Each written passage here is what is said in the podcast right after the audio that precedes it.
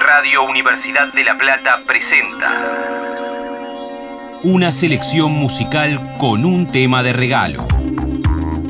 Un musicalizador invitado selecciona la música. Bonus track. Un invitado bonus track. Para una hora bonus track. Bueno, buenas noches. Soy Jorge López Ruiz. Es este, una linda cosa estar acá en la radio de la Universidad de La Plata, donde yo empecé una carrera que nunca terminé, me fui enseguida para seguir mi carrera de músico, pero yo estudié en la escuela anexa, primero, en el primario, luego en el Colegio Nacional de La Plata, y después entré en la universidad que obviamente no terminé. Así que para mí es muy lindo estar haciendo esto en Radio Universidad, que cuando yo estudiaba hace tantísimos años, ya existía la Radio Universidad, hace muchos años de esto.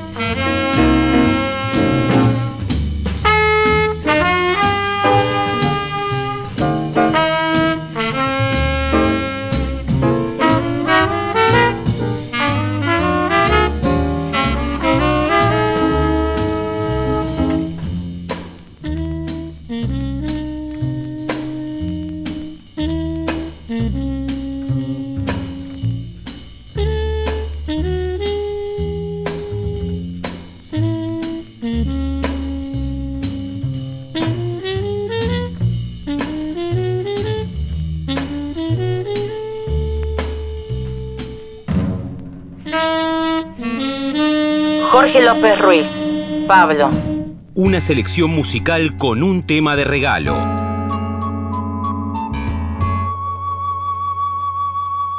Bonus track. Resulta que cuando yo, como comentaba, este, empecé a estudiar en la Universidad de La Plata, ya con mi familia nos habíamos mudado a Buenos Aires.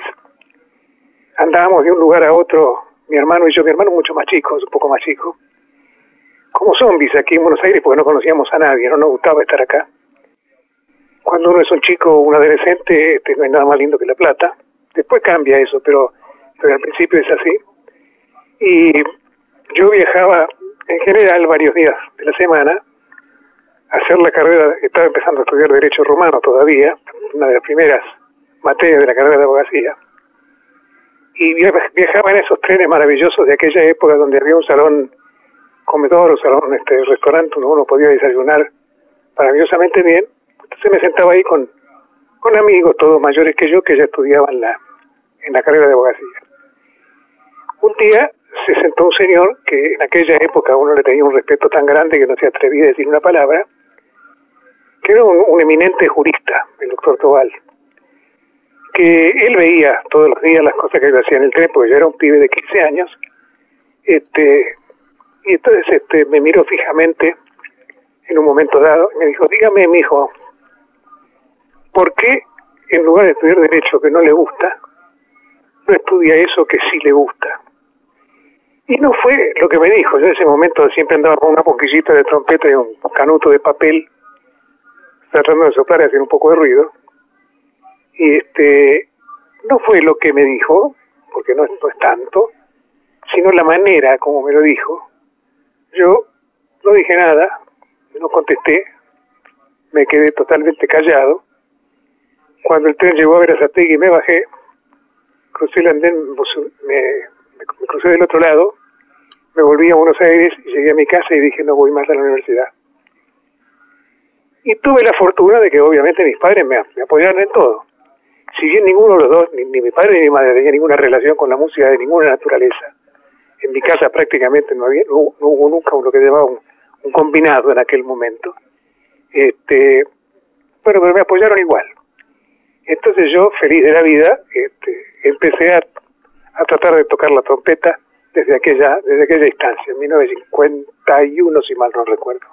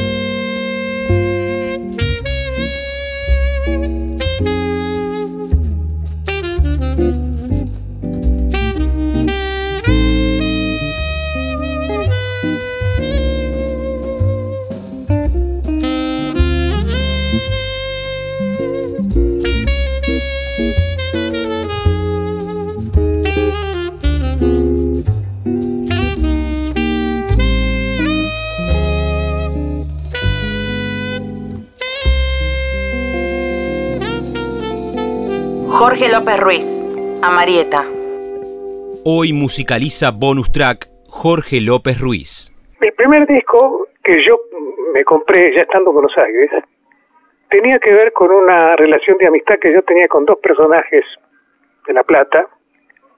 Uno era un baterista que se llamó Ricardo Franceschi, que un día el loco Franceschi se fue a Australia, Australia creo que fue, sí, no, no volvió más, porque pude integrar, yo recién empezaba y era un cara dura, pude integrar un grupito que había en La Plata, lo que era el Jazz Club de La Plata, que era Jorge Curubeto, en clarinete en aquella, en aquella época, Caco Álvarez de Chifino en piano, este, loco Franceschi en batería, Ricardo Catalá en saxo alto, que era, tenía un talento enorme, y este, mm, ¿cómo se llamaba este otro chico? Uriba Caro, que tocaba el contrabajo, también después tocó la trompeta.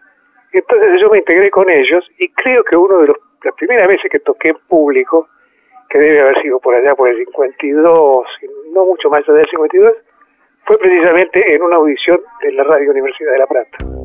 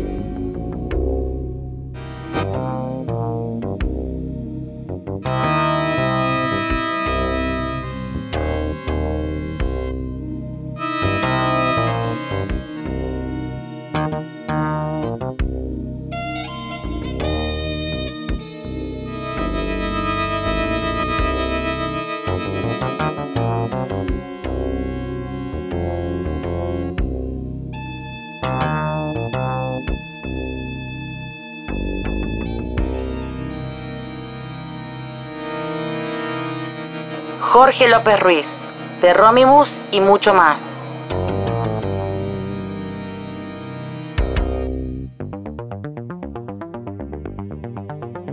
Una playlist destacada en la radio. Bonus track. Bonus track.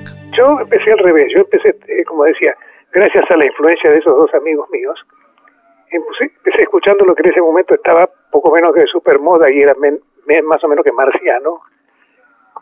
Yo me los compré porque mis dos amigos, Franceschi y un muchacho llamado Urbano, de apellido, no puedo dar su nombre, Ricardo Urbano, este, ellos lo escuchaban todos los días en el club donde nos reuníamos ahí en la calle 49 y, y gozaban como locos y yo no entendía ni dónde empezaba y dónde terminaba un tema, era una cosa de locos. Porque era la música, la música muy nueva de la, la música de vivo de Gillespie, Parker y compañía. Entonces me compré dos discos de aquellos de, 78, aquellos de pasta, de Gillespie y, de Parker, el sello Savoy, y empecé a escucharlo todos los días en mi casa, con total este rechazo de mi padre, que no entendían tampoco ni jota de lo que estaba pasando con la música. Yo no podía entender cómo ellos se divertían tanto y gozaban tanto y yo no daba pie con bola. Hasta que obviamente me fui acostumbrando y desde luego a partir de ahí empezó todo eso. Pero después, ya de, mucho más grande, una vez que fui músico profesional, me di cuenta de que eso tenía esencias, tenía raíces muy profundas que no empezaban en ellos, sino que habían empezado muchísimos años antes. Entonces empecé a escuchar de a poquito para atrás, para interiorizarme de los Bass Rider, de los Armstrong, de ese tipo de cosas. No para ser un fanático de ellos, que nunca lo he sido ni de su música, porque siempre me resultó antiguo en el sentido de el contexto en el que fueron hechas, ¿verdad? Yo no he vivido ese contexto.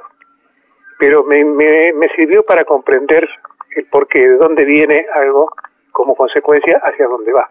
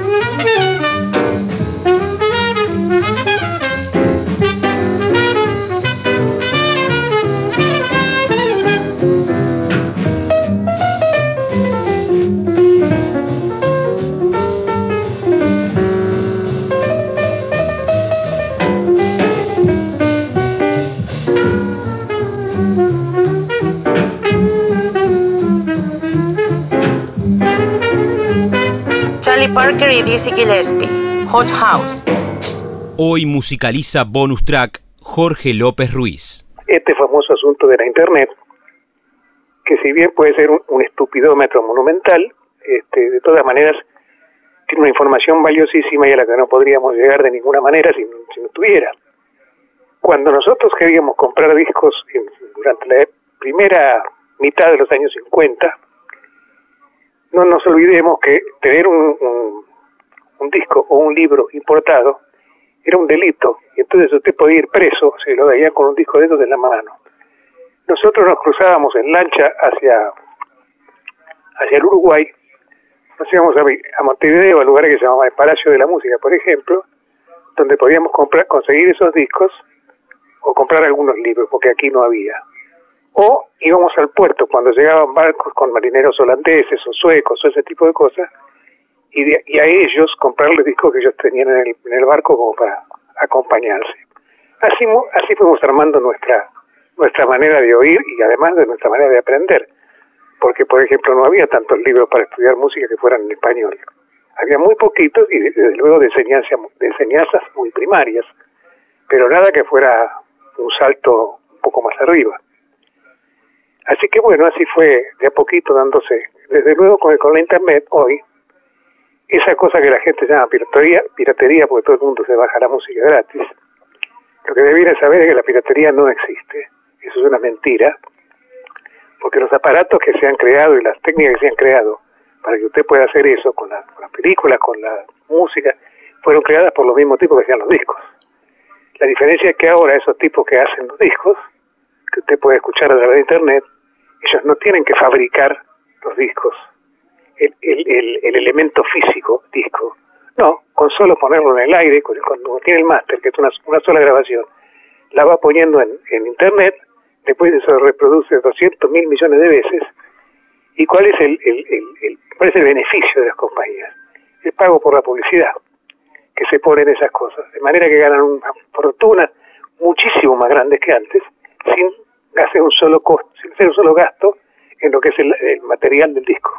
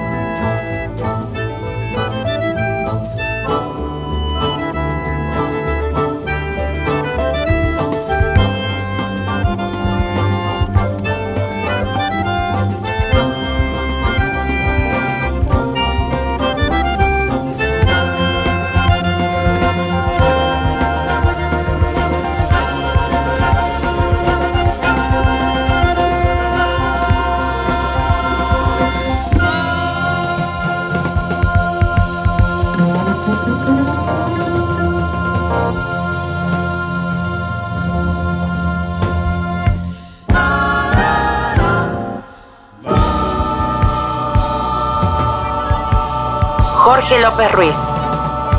El grito del hombre. Un invitado bonus track. Para una hora bonus track. Bonus track.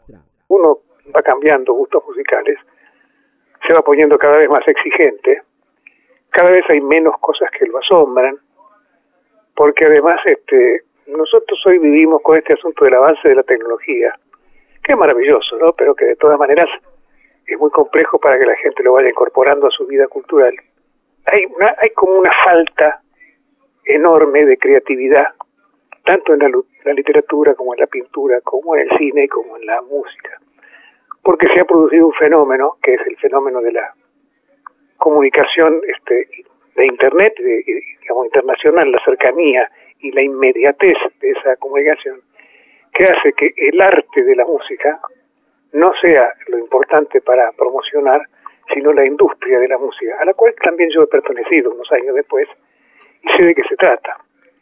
Todo lo que es industrial ha intentado o sigue intentando este, destruir la cosa que es el arte de la música, porque a la industria no le interesa el prototipo, le interesa la fabriquita de chorizos, que es distinto. Y eso es absolutamente normal. Lo que pasa es que si los estados se ocupan de la cultura, la cultura no existe, porque no puede ser un negocio sino un servicio que para eso uno paga impuestos. Así que bueno, así estamos, pero desde luego hay, hay, mucho para escuchar. Yo cambié mucho mis, mi, digamos, mi onda musical, no solamente con el jazz, sino que ya hace muchos años empecé a escuchar, porque me llamaba la atención que en el siglo XIX hubo genios de la música clásica, genios inconmensurables, hasta principios del siglo XX, y no podía ser que durante el siglo XX no hubiera más gente componiendo con, ese nivel de genialidad que tenían los Beethoven, los Mozart, los Brahms y los Chopin. Eh, no puede ser, eso es, un, un, delirio. Lo que pasa es que no han tenido la difusión que hoy tienen los Beethoven, los Mozart y compañía, no solamente porque eran genios, ¿verdad? Eso no se puede poner ni en duda, sino porque además ahora son gratis. Y además, como todo el mundo los ha tocado durante más de 100 años, todo el mundo sabe cómo se hace para tocar eso. Hace falta muy poquito ensayo para poner una orquesta tocando eso con una calidad infinita. Pero sí, en el siglo XX ha habido eso que podemos llamar música clásica contemporánea, con unos notables y maravillosos compositores, de los que yo puedo nombrar más o menos 10 o 12, este, Penderecki, Berio, este, Xenakis, este, Ligeti, no sé, Shostakovich, qué sé yo, hay un millón, Luigi Nono, este, que me paso escuchando esas cosas que no puedo hacer en Argentina. Si bien hice un poco de eso en Estados Unidos mientras vivía allá, no puedo hacer en Argentina, pues me tardaría años en escribir una obra, como pasa siempre, para después ponerla en un cajón y guardarla, porque no, no tiene sentido. No se puede hacer realmente porque, digamos, no, no, no hay los recursos para hacerlo. Así que bueno, pero yo escucho música. Y además, como desde chico, por influencia de lo que era eh, mi entorno cultural, este, también siempre escuché tangos, entonces también soy un tanguero importante y me encanta estudiar todo lo que tiene que ver con el tango y, y, este, escuchar música de tango. Por supuesto, siempre que sea bueno, porque la música no, no tiene género bueno o género malo. La música es buena o mala o no es música.